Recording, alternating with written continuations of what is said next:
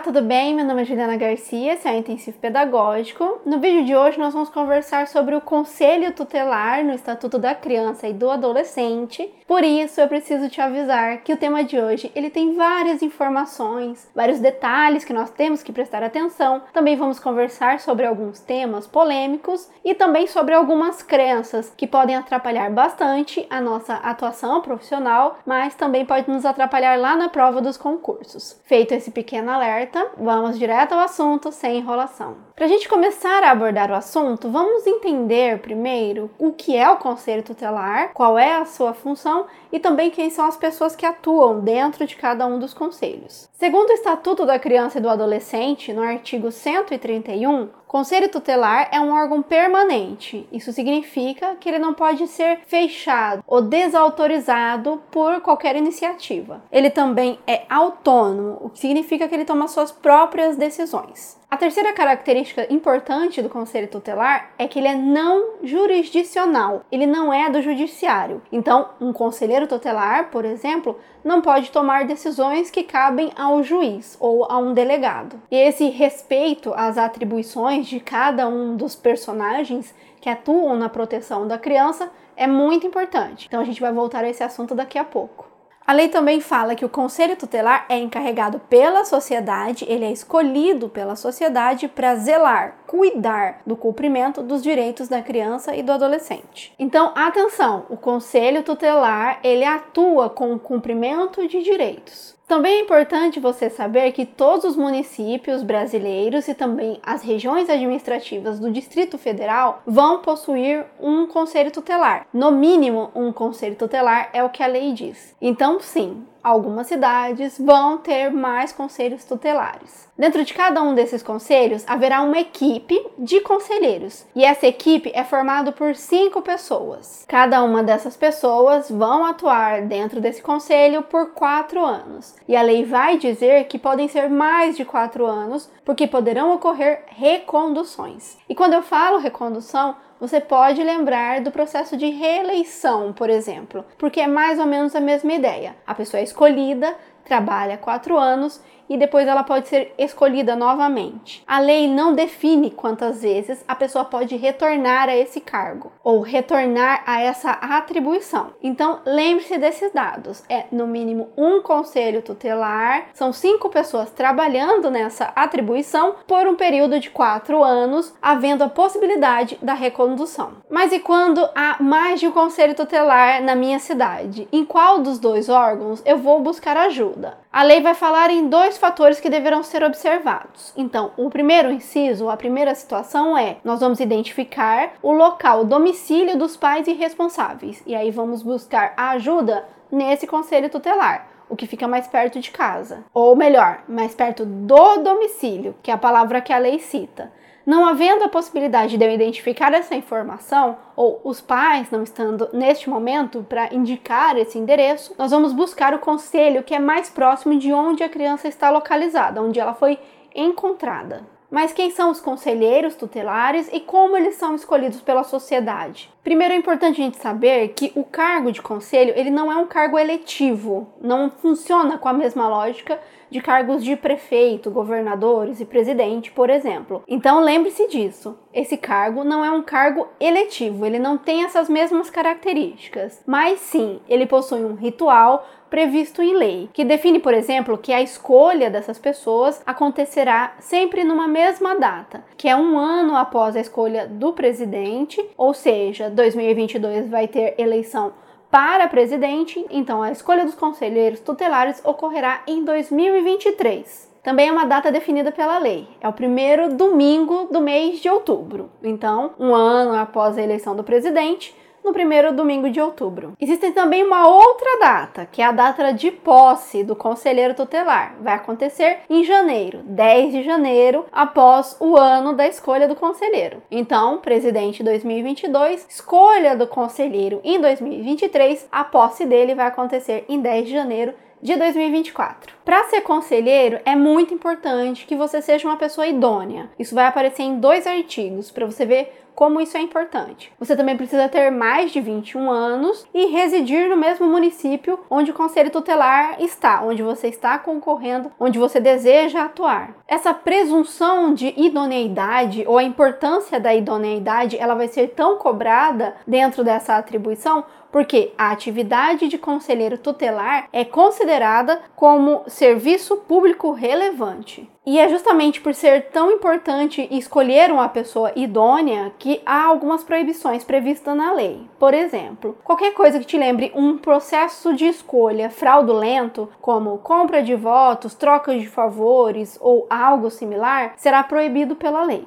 Também não é permitido pela lei que a atuação dos conselheiros seja feita em família, ou seja, que mais de uma pessoa da mesma família comece a atuar dentro do conselho da cidade. É por isso que o artigo 140 vai mencionar que são impedidos de servir no mesmo conselho marido e mulher, ascendente e descendente, sogro e genro ou nora, irmãos, cunhados durante o cunhadio, tio e sobrinho, padrasto ou madrasta e enteado. Então lembre-se, o cunhado ele só é considerado da família enquanto ele estiver casado com esse familiar. A lei vai mencionar cunhado durante o cunhadio. Também é importante você saber que todas as informações sobre o conselho tutelar da sua cidade, eles são previstos em uma lei municipal. Então, o processo de escolhas é definido nessa lei. O local, o dia e o horário que o conselho tutelar da sua cidade funciona também estará previsto nessa lei. Também estará previsto lá as informações trabalhistas dos conselheiros tutelares, como por exemplo, cobertura previdenciária, gozo de férias anuais remuneradas, acrescidas de um terço do valor da remuneração mensal, licença maternidade, licença paternidade, gratificação natalina. E além dessas informações que nós conversamos, que estará prevista em uma lei municipal, o Conselho Tutelar também vai aparecer dentro da Lei Orçamentária Municipal, porque afinal de contas é lá que estará previsto os recursos que serão gastos com a remuneração dos conselheiros, também com o funcionamento global total da instituição, do órgão, e também o dinheiro que será gasto em treinamento, informação continuada dos conselheiros. São esses três fatores que serão previstos dentro da lei que fala sobre recursos financeiros do município. Então, se você quiser saber tudo sobre o funcionamento dessa instituição na sua cidade, você precisa verificar esses dois documentos. E quem fiscaliza a atuação do Conselho Tutelar? Segundo o artigo 139, a fiscalização é realizada pelo Ministério Público. Mas vamos voltar às atribuições do Conselho Tutelar. Então, dentro desse aspecto maior do cumprimento do direito de crianças e adolescentes, existem as atividades que serão realizadas pelo Conselho, que são previstas em lei. Nós vamos começar pelo atendimento ou por atender. O artigo 136, no inciso 1, vai falar sobre o atendimento que é realizado diretamente às crianças e os adolescentes. E ele vai nos apontar três artigos. Então, esse atendimento que é feito a essas pessoas estão previstos aqui, no artigo 98, no 105 e no 101, dos incisos 1 a 7. Então vamos começar pelo artigo 98, que ele vai falar sobre medidas de proteção. Em que momento o conselho tutelar vai proteger a criança e o adolescente. E esse artigo vai trazer três situações ou três momentos. O primeiro é por ação ou omissão da sociedade ou do Estado. Em outras palavras, se a sociedade ou o governo estiver agindo ou deixando de agir na proteção da criança, o conselho tutelar vai atuar. E é muito importante você ter em mente sempre que a omissão, o fingir que não está vendo, o deixar para lá, também é punido segundo a lei. E o Estatuto da Criança vai mencionar todos os momentos em que a omissão também é crime. Mas vamos voltar ao assunto. O segundo momento, a segunda ação que o Conselho Tutelar também vai atuar é por falta, omissão ou abuso dos pais ou responsáveis. Então preste atenção, a omissão, o não agir, o não proteger apareceu aqui novamente. Mas também vão acontecer casos em que são os pais ou responsáveis que estão retirando esses direitos. O conselho tutelar também vai agir. A terceira informação que esse item vai trazer é a falta, o abandono, quando deixa-se de cuidar da criança. Então o conselho tutelar age nessas três hipóteses que são ocasionadas por pais ou responsáveis. E o terceiro momento, a terceira ação que ocorrerá pelo conselho tutelar é em razão de sua conduta, quando a própria criança ou adolescente realiza alguma ação que vai trazer um dano a ela mesma, por exemplo. Então, nessas três situações, o conselho tutelar vai atender a criança. O outro artigo que o documento menciona é o artigo 105 que é justamente o artigo que fala sobre atos infracionais. Então, quando a criança ou adolescente age de uma forma criminosa ou que seria considerado um crime caso ele fosse um adulto, o conselho tutelar vai lá para atender. Então, preste atenção que é essa atuação do conselheiro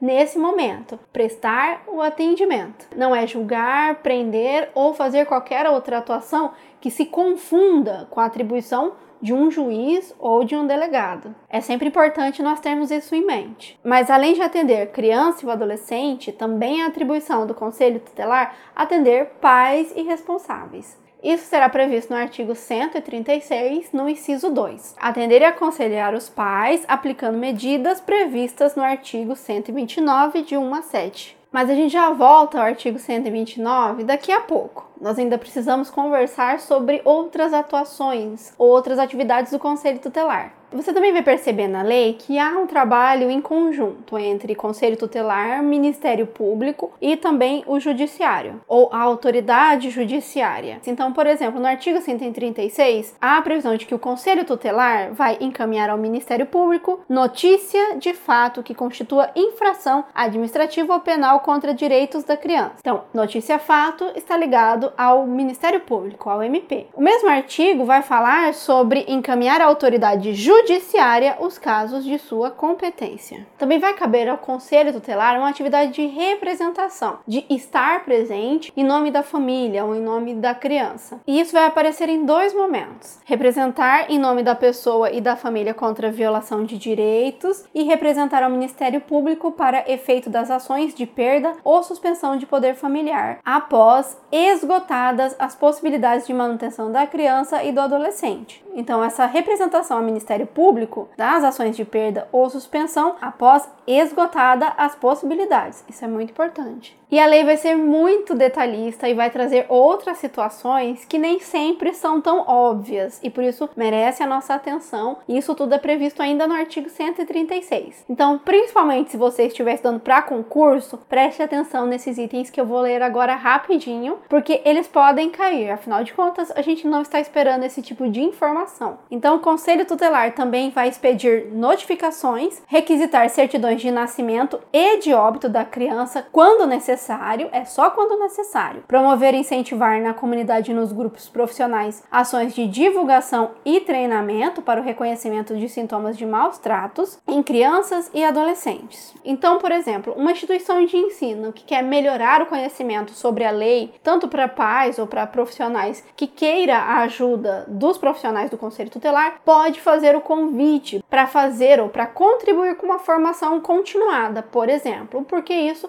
está previsto entre as atribuições dos conselhos. 9. Assessorar o Poder Executivo local na elaboração da proposta orçamentária para planos e programas de atendimento dos direitos da criança e do adolescente. Lembra-se que eu falei para você que a parte de remuneração dos conselheiros, funcionamento do conselho tutelar e também a formação continuada desses profissionais é prevista lá na lei orçamentária do município? Como há essa previsão, é necessário que o conselho tutelar esteja presente durante este planejamento para que ele informe quais são os valores que serão necessários para a realização de propostas e também de projetos. Então, este item aqui se conecta àquele outro. Vamos mudar um pouquinho de assunto, mas ainda dentro da lógica da atribuição dos conselhos tutelares. Além dessas ações realizadas de atendimento, de prestar atendimento, também vai ter uma parte sobre aplicação de medidas. E a ideia é mais ou menos a seguinte: uma determinada situação ou um determinado caso foi para o judiciário, para a decisão do judiciário e também para a definição de quais são as penas ou quais serão os encaminhamentos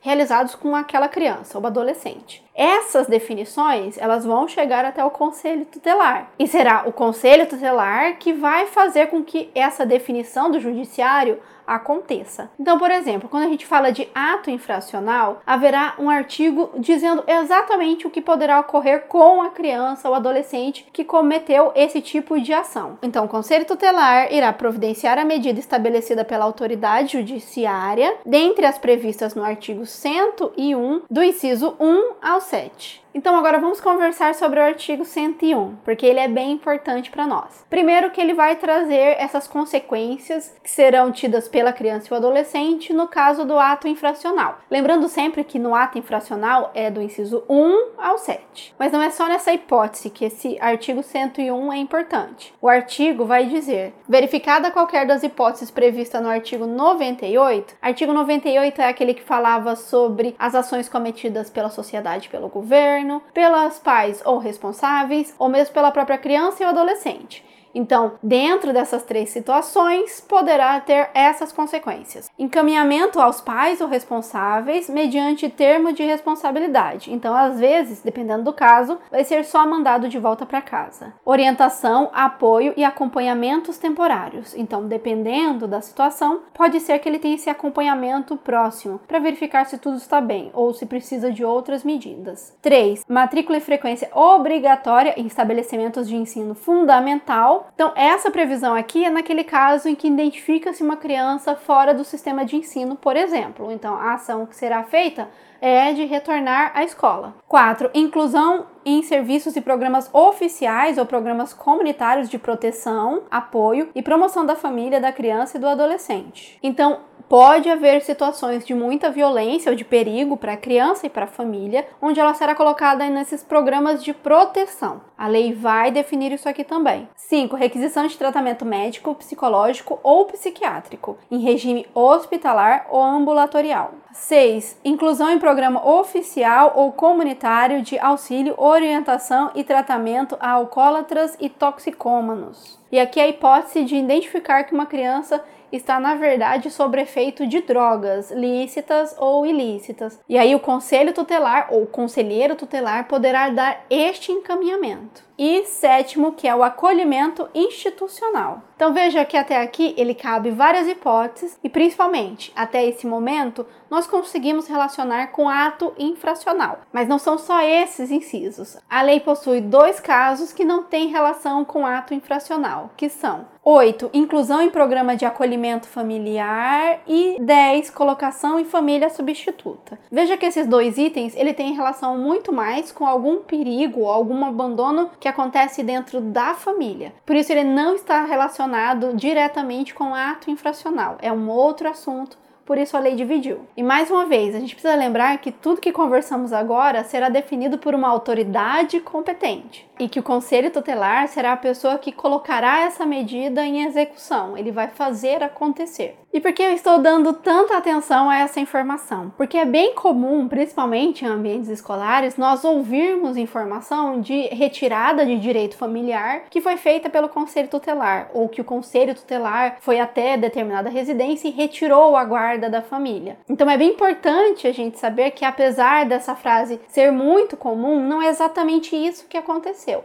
conselho tutelar estava presente, mas a decisão ela foi feita por um órgão que não é o conselho tutelar. Mas o que, que o conselho tutelar pode fazer efetivamente nesses casos? Na necessidade de tirar a criança de uma família violenta ou uma família que não está protegendo ela como deveria fazer, por exemplo. No artigo 136, novamente, só que agora lá no parágrafo único, vai ter a seguinte menção: se no exercício de suas atribuições o conselho tutelar entender necessário o afastamento do convívio familiar, comunicará incontinente imediatamente o fato ao Ministério Público, prestando-lhes informações sobre os motivos de tal entendimento e as providências tomadas para a orientação, o apoio e a promoção social da família. Então, o que o Conselho Tutelar poderá fazer nesse tipo de situação é comunicar ao Ministério Público. Mas agora vamos para o próximo artigo, que é o 129. Ele também vai falar sobre medidas que serão tomadas pelo Conselho Tutelar. Até agora, nós estamos falando de medidas relacionadas à criança. Nesse momento, a gente começa a falar sobre medidas que serão adotadas em relação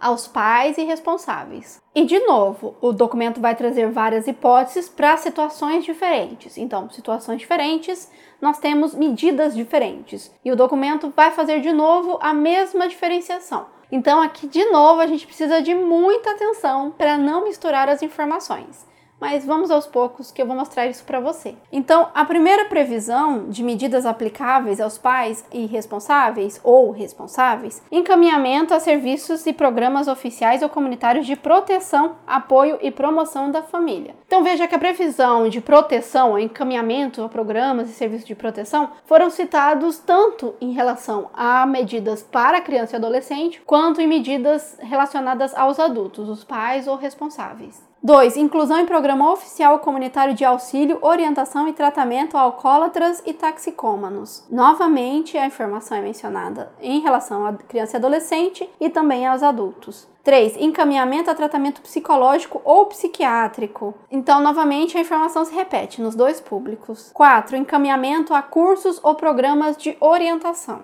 Durante a criação de filhos, há muitos equívocos que podem ser realizados por pais responsáveis ou mesmo profissionais que atuam com crianças. E nem sempre essa ação ela é feita de forma criminosa.